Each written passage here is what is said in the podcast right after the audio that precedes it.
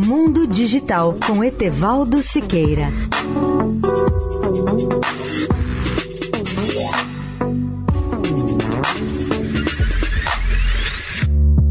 Olá, amigos da Eldorado.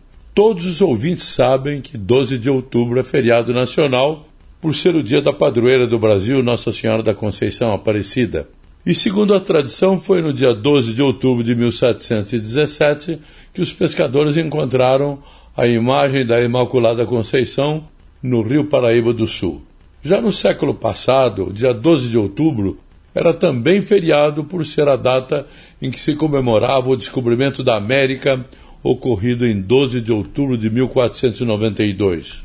A data histórica também pode se referir a outros acontecimentos no campo da tecnologia e da astronáutica.